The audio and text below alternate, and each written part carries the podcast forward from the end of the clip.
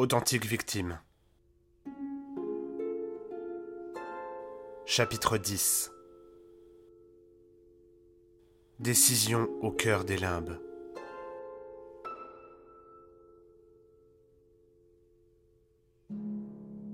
De retour chez lui, Martin promène sur son jardin le même sourire démoniaque qu'il a développé en présence de Thérèse, conservé dans la rue et à peine atténué quand il s'est emparé d'un pack de bière sous le regard incrédule de son épicier médusé. À la radio, qu'il n'est pourtant pas certain d'avoir allumé, passent en boucle des morceaux de Toru Takemitsu, qui sied à merveille à son humeur. Pendant de longues heures, il trouve progressivement l'apaisement de ses démons au contact des fleurs et de l'écriture manuscrite, dénuée de sens ou d'objet. Une écriture que d'aucuns nommeraient automatique, bien que cela puisse prêter à confusion et nuire à la compréhension du récit, déjà troublé par sa maladie.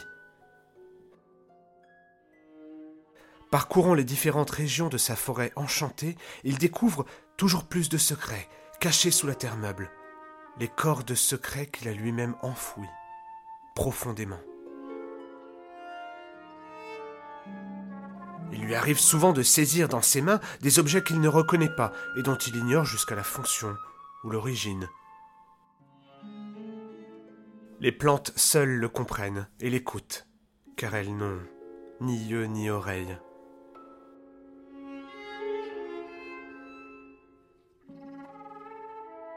Il coupe les branches mortes de chacune d'elles, déleste la plante des poids inutiles, organise la repousse, structure les volumes des orchidées, force leur forme en les voûtant le long de tuteurs circulaires, recalibre leur peau ou leurs espaces, leur donne à boire dans le creuset de ses mains réunies en coquilles. Vide. Inutilement aussi, il remplit des cahiers de lignes cursives, des cahiers invisibles, désespérément introuvables, inexistants. Il espère sans doute que noter sur le papier ce qui se passe peut supplanter la démarche de le taper sur son ordinateur. Il a tort, et il nous complique la tâche. Il resserre lui-même l'étau, comme ces reptiles auxquels on veut échapper mais qui affermissent leur étreinte dès qu'on ose seulement les effleurer. Ce faisant, et tandis que tombent les mots de manière désordonnée sur le papier, il échafaude des théories, sans queue ni tête, entrevoit des possibilités terrifiantes, qui lui tirent quelques brefs cris d'effroi. Il se remémore aussi les visages redevenus familiers de ces personnes retrouvées dernièrement, de ces agnitions improbables, de ces noms ensevelis sous la cendre. Retrouvailles si aléatrales qu'elles sont nécessairement suspectes. Foule.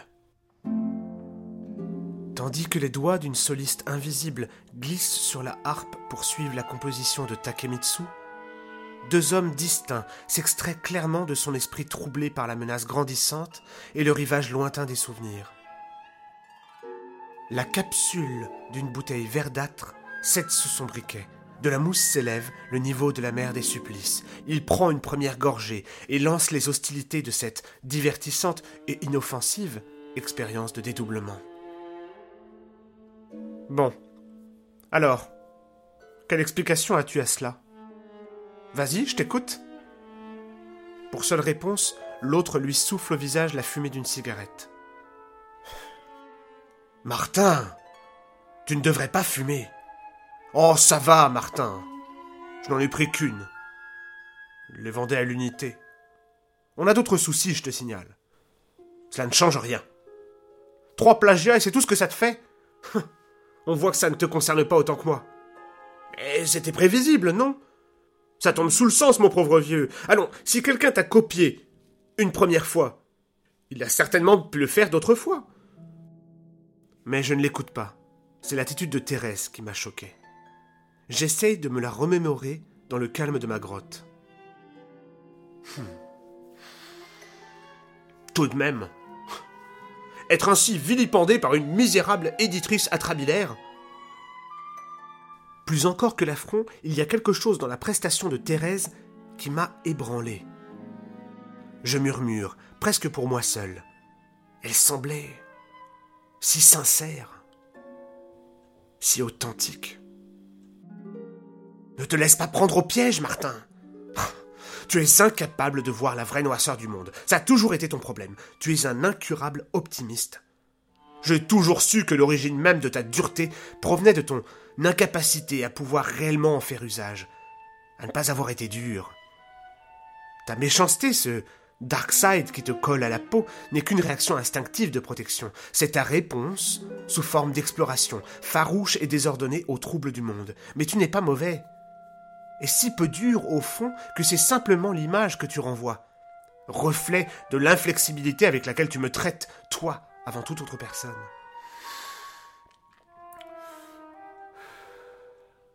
Je contemple le plafond et ignore mon compagnon et son analyse, dépourvue de sens. Respirant les effluves apaisantes de la logique, combinées aux saveurs nocives du tabac, je m'emplis du calme et de son cortège factice. Il y a forcément une explication. Une autre possibilité que je n'ai pas entrevue. Quelque chose qui aurait à voir avec euh, ma mémoire défaillante. C'est peut-être moi, après tout, d'ailleurs. La tête inclinée en arrière, jusqu'à la limite de la douleur, face au miroir du plafond, il se désigne. Les aurais-je publiés avant, sous pseudonyme Balthazar, je ne sais plus dire. C'était notre secret. Il ne m'en a jamais voulu. Et puis, c'était notre travail à tous les deux. Ah, tous les deux, oui. Mais là, pourquoi n'en ai-je aucun souvenir? Aurais-je encore oublié? Peut-on oublier de telles choses? Sur le rivage de ces pensées, les vagues, si souvent messagères stériles, ont déposé une souche d'arbre mort. Se pourrait-il que ce soit moi, que, que je les ai publiées Différentes versions, des brouillons? Le tronc creux s'est redressé et plonge ses racines dans le sable infertile à la recherche de terreaux gras et féconds. La souche biscornue, replantée en terre, lance depuis sa surface noueuse un rejet sous forme de branches jeunes et vertes, comme seul peut l'être le fier surgeon. Fugitivement, une image revient au nom de Jade, évoquée par Thérèse. Elle me rappelle mon amnésie et fait s'effondrer sur le sable la souche vaine et fragile qui se brise comme du verre avant d'être rappelée par l'océan qui l'engloutit. Pourrais-je savoir sans transgresser les règles, sans sonder plus loin les souvenirs interdits L'incompréhension me mine. Je suis tiraillé par les embryons d'hypothèses qui n'ont ni queue ni tête. Je n'ai foutrement rien pour savoir, rien sinon le vide, et je me sens seul, terriblement seul. De cet isolement propre à la réclusion forcée et qu'on finit, à tort, pour nous tromper nous-mêmes, par décider de la croire volontaire. La solitude n'a rien de parfaitement volontaire ni d'enthousiasmant. Elle résulte toujours d'un constat profond d'incompréhension, de l'impossible empathie du monde, de l'affreuse certitude que ce qui est extérieur à nous demeurera éternellement étranger à notre paisible complexité. À tel point qu'on finit par préférer embrasser une relation exclusive et excluante avec soi-même. C'est à devenir absolument fou se répète-t-il. Tout ceci n'a aucun putain de foutu sens. Je n'ai aucun moyen de sortir de cette aporie. C'est une impasse de raisonnement, un défi à la logique. Si c'est moi qui les ai déjà publiés, cela voudrait dire que je suis complètement timbré et que je ne fais que revivre ce que j'ai déjà vécu. Mais si les manuscrits que j'ai proposés sont l'œuvre d'un autre, serais-je capable d'avoir plagié? Plus rien ne me semble impossible.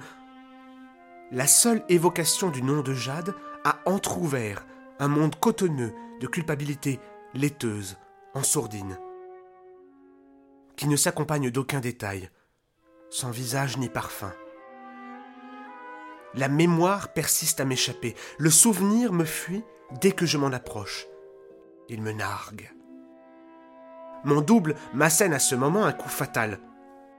Tu n'as aucun moyen de savoir ce que tu as réellement fait ces derniers mois, Martin.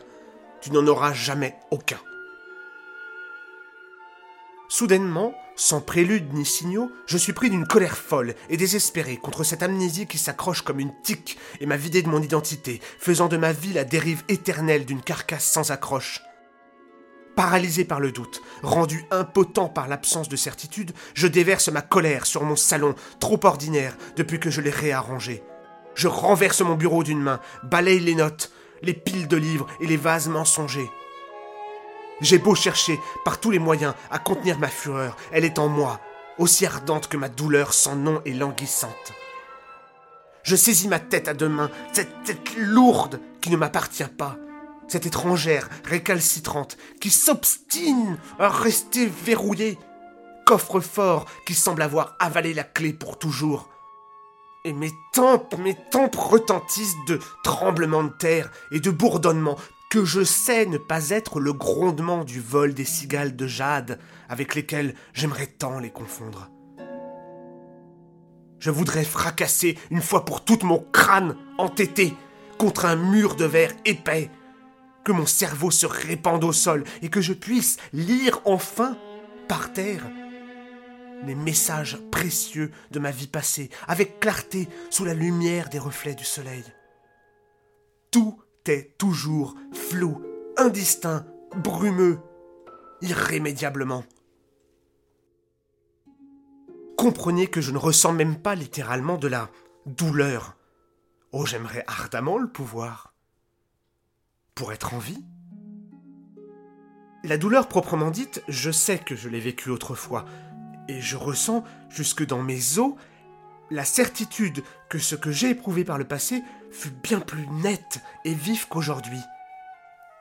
Mais je suis désormais condamné à vivre une écoute des bruissements de la vie, en pédale douce, par un toucher juvénile et imparfait, tronqué, un concerto sémillant et tumultueux, allègre et coloré, donné sur un piano à queue dans la plus belle des salles de spectacle que je perçois à peine, depuis l'antichambre adjacente transformée en blocos. Je suis condamné à sous-vivre, éternel prisonnier du carcan infranchissable de l'oubli. Martin de la liberté douloureuse du vide. Martin est condamné à pactiser avec cet autre moi que j'aborde pour espérer une issue. Martin, j'ai une solution. Une nouvelle stratégie pour t'aider dans ta quête. Dépité, les mains encore vibrantes de ma colère, je n'ai d'autre choix que de l'écouter et de composer avec ce diable symbiotique qui se nourrit de moi, en moi. Vas-y, je t'écoute. Tu vois bien leur point commun, ces trois manuscrits qu'on t'a volés. Tout ça avait déjà été écrit auparavant. Avant, Martin. Qu'importe le style ou les thèmes, ironie ou diatribe, de cela ils s'en foutent éperdument. Il faut que tu comprennes. Tes créations passées sont toutes compromises. On va reprendre tout depuis le début. Si vous m'écoutez, vous devez penser, cet homme est fou. Surtout, comment peuvent surgir chez lui de si fermes décisions? Naître une énergie aussi solide visant à accomplir des projets aussi ambitieux Je l'ignore. Une seule solution s'impose. Et ce ne sont pas même les lèvres ressuscitées de mon double qui m'en convainquent. Non, elle naît d'un songe et d'une certitude. C'est une décision qui fait son choix propre et s'appuie sur l'éclairage donné par un messager. Tu devras écrire et publier. Raconter ton histoire, m'a-t-il dit. Je ne vois rien d'autre. Il n'y a véritablement pas d'autre chose à faire. Je dois repartir de zéro, m'atteler à une nouvelle idée, à un nouvel ouvrage, plus authentique encore. Tout le passé est compromis. Il a raison. Je n'ai pas le choix. La nuit que Martin passe est un cauchemar que peu de gens vivront jamais, ou que beaucoup vivent sans pouvoir leur donner de mots, ce qui, déjà, apaiserait la douleur de cette espèce de dépression insomniaque qui échappe à toutes les sciences et pseudosciences, qui se refuse à la relaxation, aux médicaments, à la méditation, aux médisances et à la méconnaissance. Martin, en plus de cet état d'insomnie, est la cible de visions quasi permanentes, accrues ces derniers temps, Prix à payer de sa nuit incomplète, il fait l'expérience des limbes. Un univers achromatique, étouffant, enveloppé en permanence d'un brouillard qui l'empêche de voir plus loin que ses doigts. Il est un phare noir, illuminant l'espace d'une blancheur diaphane qui ne montre que la matière de la brume, plante déconnectée de ses racines, maintenue en vie artificiellement. De son errance nocturne, une seule chose perturbe à l'aube lorsqu'il reprend possession des fragments de sa réalité. Des mots mis sur des images absentes. Ton salut viendra de l'écriture, Martin. Ton salut est ta malédiction. Il n'a d'autre choix que l'écriture. Il avait donc raison, ce vieux fou. La littérature sera mon salut. Mon salut et ma malédiction. Je n'ai d'autre choix que d'écrire un nouveau livre. Au réveil, transpirant, Martin se jette sur ses médicaments. En raison du désordre de la veille, il les a une nouvelle fois oubliés et prend triple dose. Je suis en train de perdre complètement pied. Écrire, oui, c'est la voie à suivre, j'en suis sûr. Mais je dois aussi aller faire un test médical, dit le Martin, apaisé, pragmatique, organisé, structuré, stable et équilibré. Je n'ai pas le choix, je. Je me sens partir. La frontière entre l'originalité et la folie pure est si ténue, et je ne peux me permettre de mettre en péril ma quête. Ce n'est qu'à ce moment qu'une inquiétude sourde s'immisce toutefois dans son esprit, remontant lentement des profondeurs pour affleurer à la surface, esquille de conscience qui s'est décroché des abysses depuis la surface de l'iceberg brûlant de la conscience. Est-ce que je suis en train de devenir fou? Est-ce que tout cela est bien réel? Est-ce que tout cela est